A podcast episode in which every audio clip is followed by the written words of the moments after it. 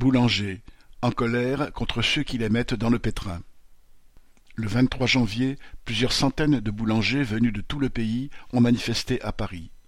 Ils protestent contre la hausse des prix, celle des matières premières alimentaires, œufs, farine, beurre et sucre, et tout particulièrement celle de l'énergie. Les boulangers doivent en effet faire face à des factures d'électricité parfois multipliées par quatre, cinq, voire bien plus. Tout a commencé l'an dernier avec l'augmentation de 10 à 20% des matières premières.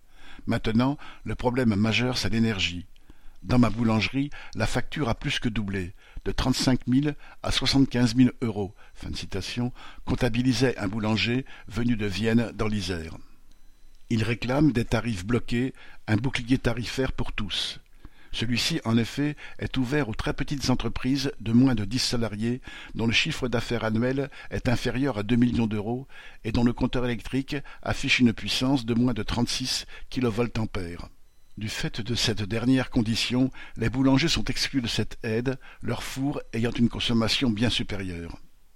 Les boulangers sont confrontés en fait au même problème que les autres travailleurs en étant victimes du pouvoir des spéculateurs, des grandes entreprises fournissant l'énergie telles que Total, qui fixent les prix et imposent leurs lois à toute la société. Salariés et petits artisans devront se retrouver ensemble contre ces capitalistes qui réduisent à la misère toute une partie de la population. Aline Rethès